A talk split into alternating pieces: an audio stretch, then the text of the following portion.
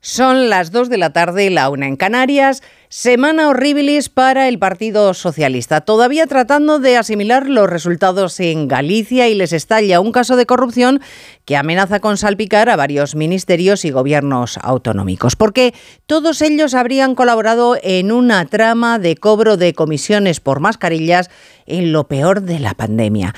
Y lo habrían hecho de la mano de Coldo García, un exportero de discoteca convertido en el hombre para todo de José Luis Ábalos. Se lo recomendó Santos Cerdán por su buen hacer.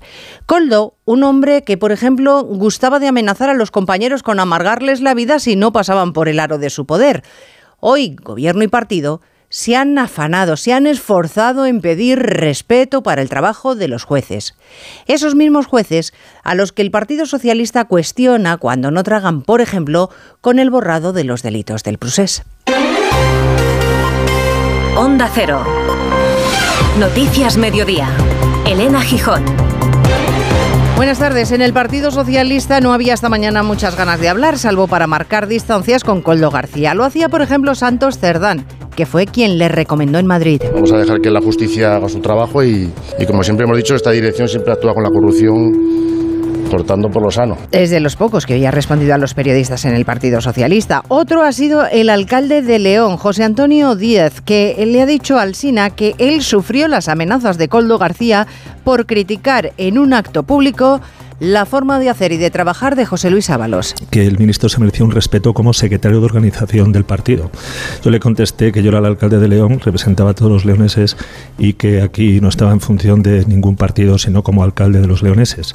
A lo que él me contestó que tuviera cuidado porque aún le quedaban tres años para joderme. Quienes tenían ganas de hablar han sido las representantes de los dos partidos que han compartido o comparten gobierno con el Partido Socialista. Yolanda Díaz de Sumar y One Belarra de Podemos. Es grave que alguien se lucre cuando nuestro país estaba asolado por una pandemia y la gente estaba muriendo. Por tanto, gravísimo. Ahora mismo la sociedad española ya no tolera ninguna forma de corrupción y esperamos que se investigue hasta el final y que se juzgue como corresponde. Esta mañana en más de uno, Alfonso Serrano, secretario general del PP en Madrid, que fue quien llevó la documentación en 2022 a la Fiscalía por comportamientos sospechosos, tiraba por elevación. Yo creo que este es el caso Ábalos, del que todo el mundo venía mucho tiempo hablando desde hace mucho tiempo, y si el Partido Socialista y el presidente del gobierno no lo atajan a tiempo, puede ser el caso Sánchez. Aunque el presidente del gobierno negó que en su día cesara a José Luis Ábalos por tener información sobre este asunto.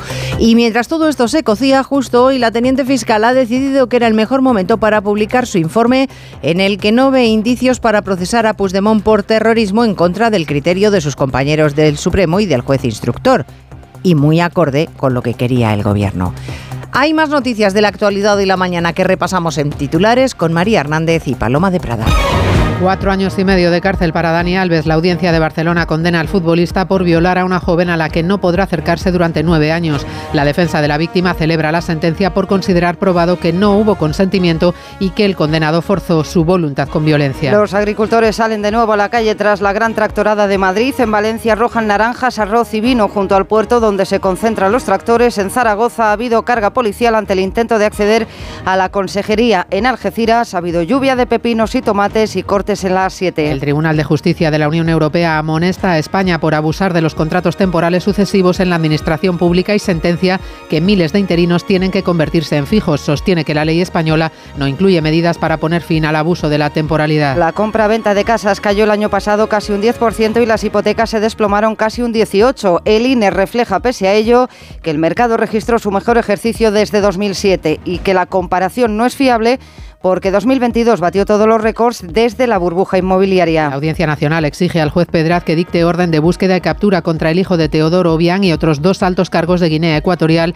por su supuesta implicación en los secuestros y torturas a cuatro opositores. La Fiscalía pidió la orden en abril cuando los acusados no se presentaron a declarar. Alerta por la propagación en Europa de una bacteria mortal muy resistente a los antibióticos. El Centro Europeo para el Control y la Prevención de Enfermedades ha emitido un aviso sobre la proliferación de una cepa del patógeno muy preocupante que podría derivar en una nueva crisis sanitaria mundial. En cuanto al tiempo, adiós a este febrero benévolo de altas temperaturas y mucho sol. Ya está aquí la borrasca Luis, que va a dejar lluvia, temporal de viento y de frío. Frente que ha entrado por el oeste gallego irá recorriendo la península. Hoy chubascos débiles en general acompañados de fuerte viento, más persistentes y abundantes en Galicia y con posibles tormentas cuando llegue la noche. El descenso de las temperaturas se nota ya en el oeste y centro peninsular, por donde van llegando esas nubes, y se notará sobre todo cuando se ponga el sol. Nada que ver con el panorama que persiste a orillas del Mediterráneo y en Canarias, donde todavía se van a superar los 20 grados. En Valencia y Murcia de largo pueden llegar a los 27,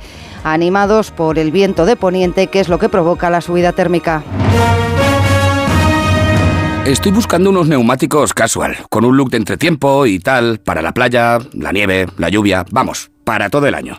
Si lo que quieres es algo que agarre con todo, los neumáticos cuatro estaciones son tendencia. Aprovecha el 2x1 de Peugeot Service con las mejores marcas y triunfa en cualquier pasarela, esto carretera. Condiciones en peugeot.es. Descubre los diseños exclusivos y los productos innovadores de las tiendas porcelanosa. Piezas de gran formato, griferías con sistemas de ahorro, cocinas de inducción invisibles. La casa de tus sueños está en porcelanosa. Y ahora, del 1 al 16 de marzo, aprovecha los días porcelanosa con descuentos muy especiales. Porcelanosa.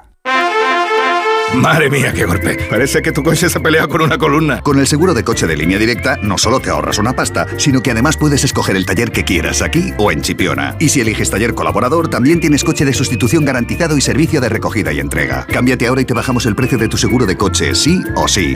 Ven directo a lineadirecta.com o llama al 917-700-700. El valor de ser directo. Consulta condiciones. ¡Begoña! Si me pongo así es por tu culpa. Porque me estás mintiendo, reconócelo. Hay otro hombre. Andrés de la Reina para servirle. Cuando le vi, debí imaginar que era mi cuñado. Sueños de libertad.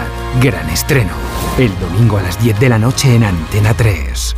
La tele abierta. Noticias Mediodía. Onda Cero. Elena Gijón.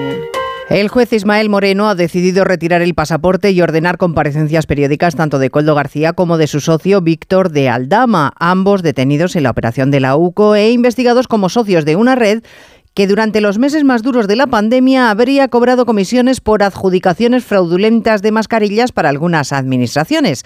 Adjudicaciones Eva Llamazares por valor de más de 50 millones de euros.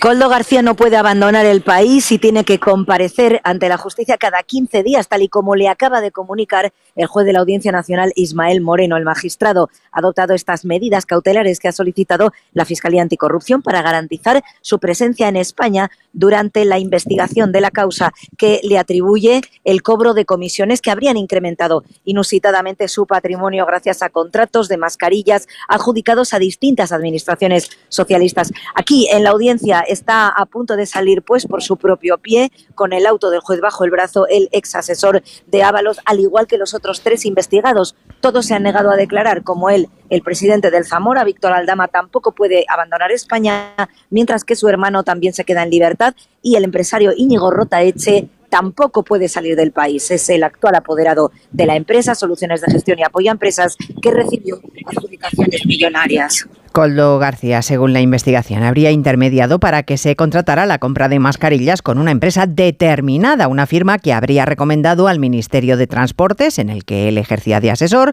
pero que también habría recomendado al Ministerio de Interior, al Gobierno canario entonces dirigido por Ángel Víctor Torres o al de Baleares, a cuya cabeza estaba la actual presidenta del Congreso, Francina Armengol.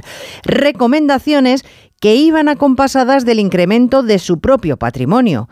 Coldo García era poderoso y ejercía. Esta mañana en Onda Cero, el alcalde de León nos ha contado Arancha Martín cómo recibió de cerca sus amenazas.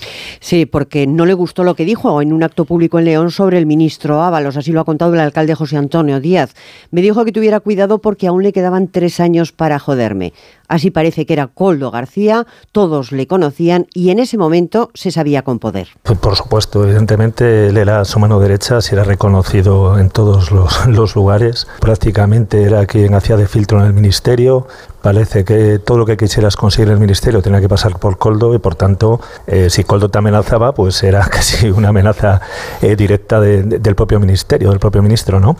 Para entonces hacía ya un año que a soluciones de gestión y apoyo a empresas se le habían dado a dedo contratos públicos por más de 50 millones para traer mascarillas, como dices, de la mano de Coldo García. El primer estado de alarma, Real Decreto de 13 de marzo de 2020, daba el mando único al Gobierno central, situando como autoridades competentes delegadas a los ministros de Defensa, Interior, Transportes y Sanidad, Puertos del Estado, dependiente de Transportes, fue la primera en contratar 8 millones de mascarillas. Llegó después Adif, otros 12 millones de euros.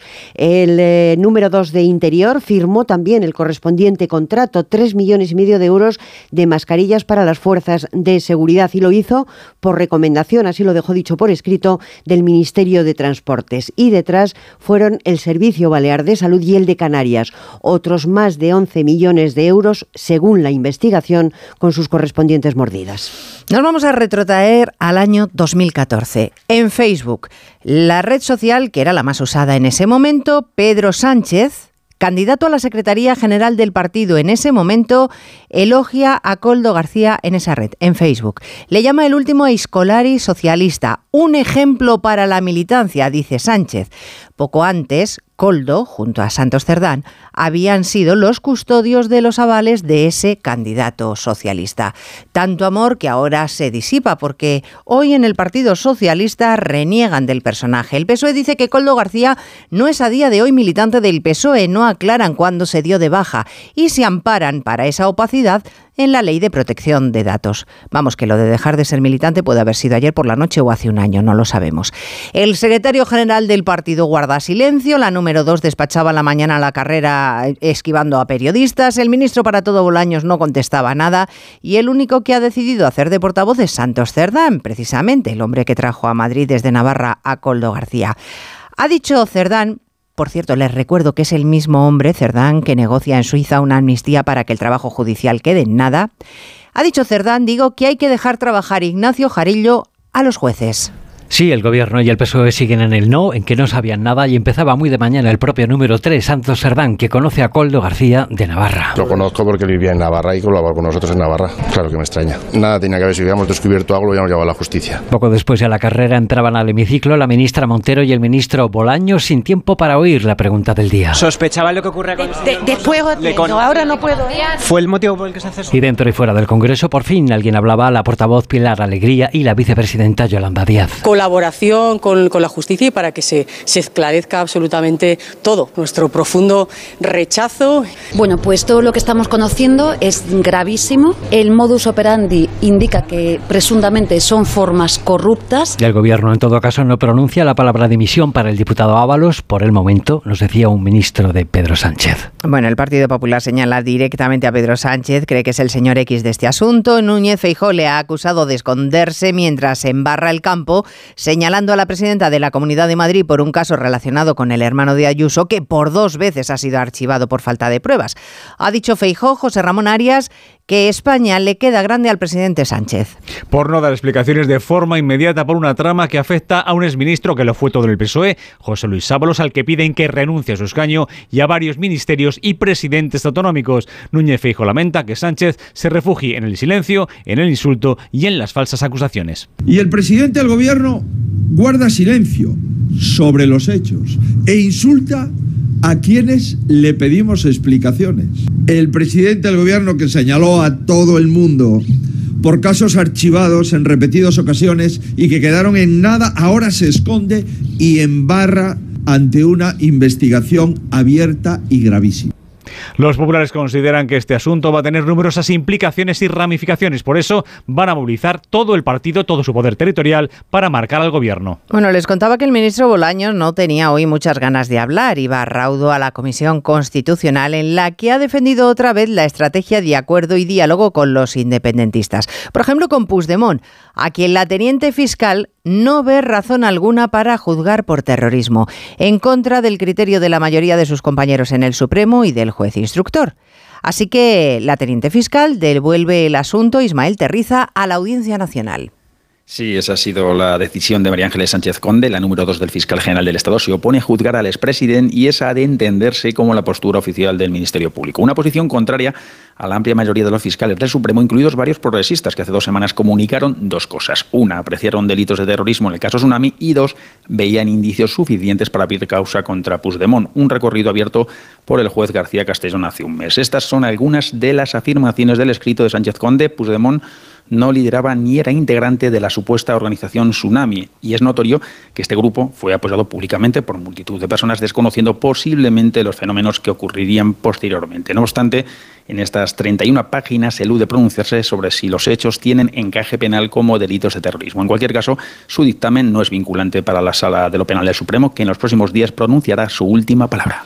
Bueno, y por terminar la crónica política, esta tarde se desvelará el secreto político de Euskadi, que es la fecha de las próximas autonómicas. El Lendakari ha convocado esta tarde a los medios para hacer esa convocatoria en la que el PNV y Bildu se disputan el triunfo Bilbao Juan Carlos de Julián, según el análisis de todas las encuestas. Sí, y es que todos los sondeos, sin excepción, coinciden en que ambos partidos están en un empate técnico con un PNV que perdería entre 4 y 5 escaños frente a un H. Bildu al alza. A la espera de que Urkullu desvele su secreto mejor guardado, hay muchos indicios que apuntan a que la cita será el domingo 21 de abril, si bien cabe la posibilidad de que la haga coincidir con las elecciones europeas previstas para el 9 de junio. La vicelenda Caridoya Mendía no ve más opciones. Tampoco hay muchos huecos en el calendario realmente. En abril solo cabe una fecha y si no la siguiente sería el 9 de junio, que ya está puesta por la legislación europea. Las autonómicas pondrán fin a la era Urcullu y supondrán un reto para nuevos líderes como el nacionalista Manuel Pradales, el socialista Neco Andueza, Peyo Chandiano de Bildu o el popular Javier de Andrés. En el caso de Podemos y Sumar no han logrado una entente y ambas formaciones acudirán por separado. Noticias Mediodía. Onda Cero. Hay dos tipos de motoristas. Los moteros que disfrutan la carretera como nadie y los mutueros, que hacen lo mismo, pero por menos dinero. Vente a la Mutua con tu seguro de moto y te bajamos su precio sea cual sea. Llama al 91 555 5555. Hay dos tipos de motoristas, los que son mutueros y los que lo van a ser. Condiciones en Mutua.es. Los ofertones de fin de semana de Alcampo. Costillar de cerdo fresco por solo 5,95 euros el kilo. ¿Qué? ¡Wow! En tu tienda web y app alcampo.es. Oferta disponible en Península y Baleares. 29. Tus nuevas gafas graduadas de Sol Optical.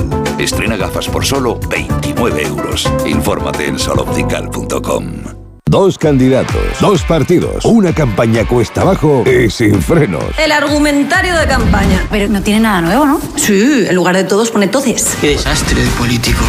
Políticamente incorrectos. Repite conmigo. Libertad, libertad, libertad, libertad. O sea, hasta que no sepan ni lo que significa. En cines el 23F. En CaixaBank sabemos lo importante que es tener a alguien cerca, en la isla más remota del mundo y aquí, cerca de ti. Por eso estamos presentes en más de 2.000 municipios para promover la economía rural. Impulsamos el empleo de los jóvenes con la formación profesional dual y apoyamos a los emprendedores con más de 100.000 microcréditos al año. CaixaBank, tú y yo, nosotros. Noticias Mediodía. Onda Cero. Dani Alves ha sido condenado a cuatro años y medio por agresión sexual a una mujer de 23 años en los baños de una discoteca. Además, tendrá que pagar una indemnización de 150.000 euros a la víctima.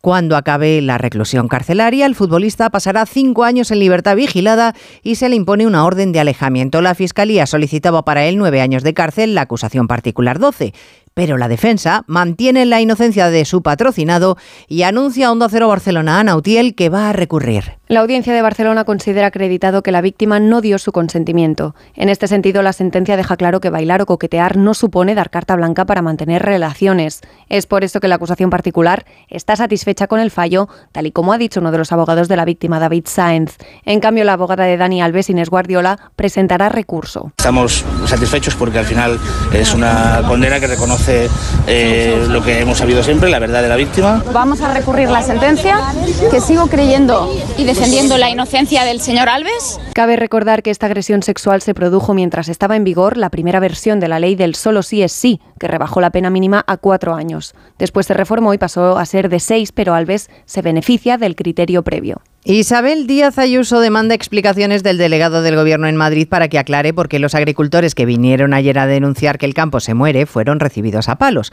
Una lectura que no comparte el ministro de Agricultura Luis Planas, que asegura comprender muy bien las penurias agrícolas y defenderlas en Europa pero lo cierto es que hoy las movilizaciones siguen, Patricia Gijón, en Algeciras, Valencia y Zaragoza. Sí, las protestas de los agricultores se han centrado en el bloqueo de los dos principales puertos españoles, donde han sido necesarias cargas policiales para permitir la circulación, mientras en Madrid se vive la resaca de la tractorada. Isabel Díaz Ayuso pide explicaciones en las cámaras parlamentarias a la delegación del Gobierno por los incidentes. Quita hierro el ministro de Agricultura. Luis Planas lamenta los percances, por fortuna minoritarios, dice, y asegura que el Gobierno trabaja para dar respuesta al campo. Lo que me quedo de la manifestación de ayer es que efectivamente los agricultores y ganaderos quieren ser escuchados y de eso nos vamos a dedicar el próximo lunes en Bruselas en el Consejo de Ministros de Agricultura de la, de la Unión Europea. Luis Planas reclamará en Bruselas el próximo lunes simplificar la burocracia y abordar las cláusulas espejo a terceros países para esquivar la competencia desleal. Veremos la respuesta que da Europa a estas movilizaciones. De momento, de la capital comunitaria lo que nos llega es que el Tribunal de Justicia de la Unión sentencia que España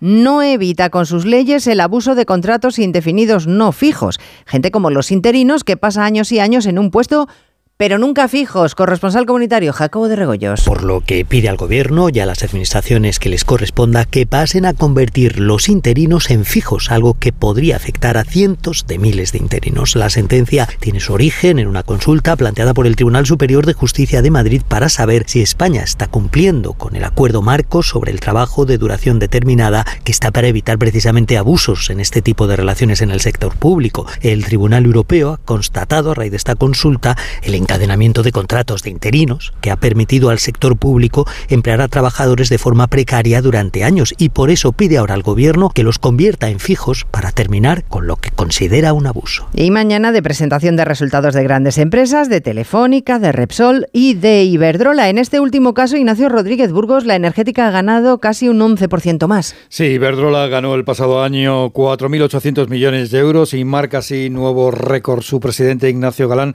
resalta la inversión en España de más de 3.000 millones y el pago de 38 impuestos diferentes. La contribución total fiscal que tenemos en España son de 3.500 millones y estos 38 tributos eh, suman ya más que todos nuestros gastos de personal, operaciones, mantenimiento de las instalaciones e incluso gastos financieros. Otra energética, Repsol, reduce sus beneficios a los 3.170 millones y anuncia casi 20.000 millones de inversión en tres años. A la vez, Telefónica facturó 40.600 millones con casi 900 millones de pérdidas por las provisiones en su filial británica y en la reestructuración de su división española. Noticias Mediodía. Si mientras estás disfrutando en una playa de río tu cabeza está en España pensando si van a entrar en tu casa, te interesa el seguro de hogar de línea directa, que es tan completo que además de ahorrarte una pasta, incluye cobertura por ocupación ilegal y se encarga de todo lo importante en caso de que ocupen tu vivienda, para que siempre estés tranquilo. Cámbiate y te bajamos el precio de tu seguro de hogar, sí o sí. Ven directo a lineadirecta.com o llama al 917-700-700. El valor de ser directo. Pensar a lo grande no es poner el logo gigante para que todo el mundo lo vea es que todos te conozcan a través de Internet. En Orange Empresas te ayudamos a crear tu página web profesional y mejorar tu posicionamiento en Internet para aumentar tu visibilidad y conseguir nuevos clientes. Las cosas cambian y con Orange Empresas tu negocio también. Llama al 1414.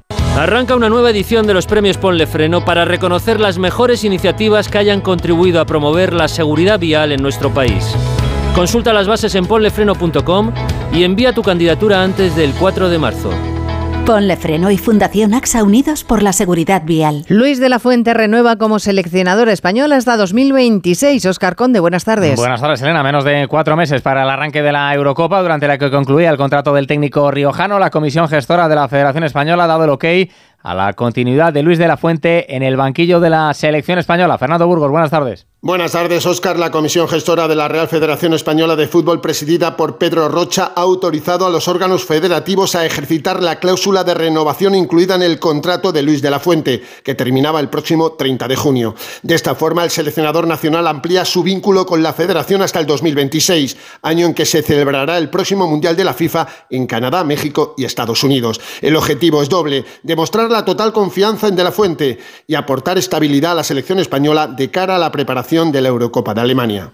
Ya en la Liga de Campeones, el estadio de Montjuic dictará sentencia el próximo 12 de marzo en esa eliminatoria de octavos que enfrenta a Nápoles y Barcelona después de que el duelo de anoche en territorio italiano acabase con empate a uno. Buen partido de los azulgranas que se adelantaron con un gol de Lewandowski que merecieron un resultado mejor, pero el tanto del nigeriano Osimen igualó la contienda dejando todo abierto para el partido de vuelta. El entrenador del Barça, Xavi Hernández. El equipo ha hecho méritos para ganar, pero eh, esto es la Champions, ¿no? Perdonas tú un ataque, en defensa regalas un gol y te lo hacen. Bueno, pero bueno, me voy satisfecho satisfecho, hombre, me voy satisfecho, pero con la sensación amarga de, de viendo el partido desde mi punto de vista era para, para ganarlo. En la otra eliminatoria Champions disputada ayer, toma ventaja el Oporto sobre el Arsenal. Ganaron 1-0 los portugueses gracias a un gol de Galeno en el minuto 94. La semana de fútbol europeo se cierra hoy con la Conference League, en la que el Betis afronta su partido de vuelta de 16 avos de final en campo del Dinamo de Zagreb, obligado a remontar el 0-1 que lograron los croatas en el Villamarín. No estará el sancionado Pechela, tampoco lesionados como Isco o Ayoce, ni jugadores no inscritos como el Chimi Ávila o Fornals. El técnico del Betis, Pellegrini. Estamos conscientes de que nos está faltando gol, que tenemos que crear un volumen mayor, que mañana es una final, que vamos perdiendo 1-0 y hay que salir del primer minuto con la mentalidad y con el convencimiento de que somos capaces de dar la vuelta. Primero intentar igualar el marcador y después intentar superarlo, así que en la medida que demostremos los 90 minutos lo que somos capaces de hacer, tenemos posibilidad de clasificar. Por su parte, la selección española femenina de fútbol está ya en Sevilla, donde mañana se enfrenta a Países Bajos en las semifinales de la Liga de Naciones. En el aire aún la presencia en el duelo de las lesionadas Alexia Putellas y Teria Belleira. Tiene hasta la medianoche de hoy Monse Tomé para dar a UEFA la lista definitiva de 23 jugadoras. En baloncesto, la selección española masculina va a comenzar hoy su camino hacia el Eurobásquet de 2025. Se miden los de Escariolo a Letonia en Zaragoza, partido que supondrá el regreso a las pistas de Ricky Rubio y en el que no va a estar el lesionado Rudy Fernández. Y en Fórmula 1 en marcha la segunda jornada de test de pretemporada en Bahrein. Marca ahora mismo el mejor tiempo Carlos Sainz, presente en esa sesión vespertina. Fernando Alonso, que ha rodado esta mañana, se quedaría ahora mismo con el décimo registro de la jornada. Dos candidatos, dos partidos, una campaña cuesta abajo y sin frenos. El argumentario de campaña. Pero no tiene nada nuevo, ¿no? Sí, en lugar de todos pone toces. Qué desastre de político. Políticamente incorrectos. Repite conmigo. Libertad, libertad, libertad, libertad. Así hasta que no sepan ni lo que significa. En cines el 23F. El ser humano ha enviado naves a Marte, pero sacar las legumbres cocidas del tarro nos sigue costando. Hasta ahora. Con el nuevo tarro ancho de Legumbres Luengo todo es más fácil. Salen intactas muy rápido y con su sabor único. Legumbres Luengo, la nueva pasta.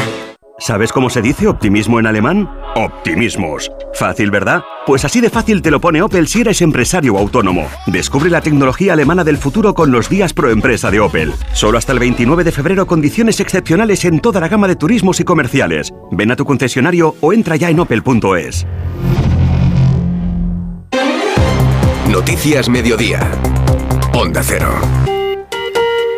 La ley de paridad del Gobierno ha superado el veto de Vox en el Congreso, la enmienda a la totalidad que había planteado el partido de Santiago Abascal, así que esta norma continúa su tramitación. Debate en una jornada en la que celebramos el Día para la Igualdad Salarial y las cifras siguen siendo tozudas con la brecha. Por ejemplo, las mujeres, las mujeres apenas ocupan el 20% de los puestos de responsabilidad, Jessica de Jesús, en empresas del IBEX 35. Las mujeres no llegan además al 12% en la presidencia de los tribunales superiores de justicia, no superan el 22% entre los magistrados del Tribunal Supremo sin ocupar presidencias de sala, el 20% en las audiencias provinciales o el 28% en el Consejo Económico Social. Con estos datos ha defendido la ministra de Igualdad la tramitación de la paridad. Ana Redondo cree que es un proyecto de ley justo. Porque incorpora la representación equilibrada por la que ningún sexo esté sobrerepresentado en más de un 60% ni infrarrepresentado en menos de un 40% en todos los niveles de toma de decisiones. Una encuesta de Infojobs con motivo de este Día para la Igualdad Salarial expone que entre las medidas deseadas por los españoles, un 43% apuesta por una mayor conciliación laboral y familiar y un 29% por la garantía de brindar equidad salarial. La medicina estética tiene cada vez más adeptos. El 50% de la población española se ha realizado algún tipo de tratamiento, la mayoría mujeres de entre 35 y 44 años. Pero lo que más preocupa a los profesionales es el intrusismo y el incremento de jóvenes que se hacen algún retoque. Uno de cada cinco, Belén Gómez del Pino. Hasta los 18 años por alguna patología, como por ejemplo el acné. A partir de ahí, sobre todo para modificar rasgos, fundamentalmente labios, pómulos o nariz. Aumenta un 6% la demanda hasta los 25 años y un 10% a partir de los 45, en este caso en prevención del envejecimiento. Con todo, la mayor preocupación es el intrusismo fruto del desconocimiento de la población. Petra Vega, portavoz de la Sociedad Española de Medicina Estética. Van a sus domicilios en hoteles, incluso en lavabos de cafeterías. Me voy a hacer un relleno como si me fuera a comprar un rímel. Señores, no es lo mismo pintarse las pestañas que inyectarse un ácido en la cara. Los tratamientos más demandados son la luz pulsada, el ácido hialurónico, la mesoterapia, el plasma y el botox. Y Ponle Freno, la mayor plataforma de acción social impulsada por el Grupo A3 Media junto a la Fundación AXA, continúa reforzando su labor por la seguridad vial tras más de 15 años de recorrido. Desde este jueves, la iniciativa lanza una nueva campaña para alertar de las distracciones al volante, ya que una de cada tres víctimas que se producen en carretera es por esta circunstancia. Además, recordamos que el próximo 4 de marzo finaliza el plazo para presentar candidaturas a la decimosexta edición de los premios Ponle Freno. Un año más, A3 Media y la Fundación AXA convocan estos galardones destinados a reconocer todas aquellas personas, instituciones e iniciativas que hayan contribuido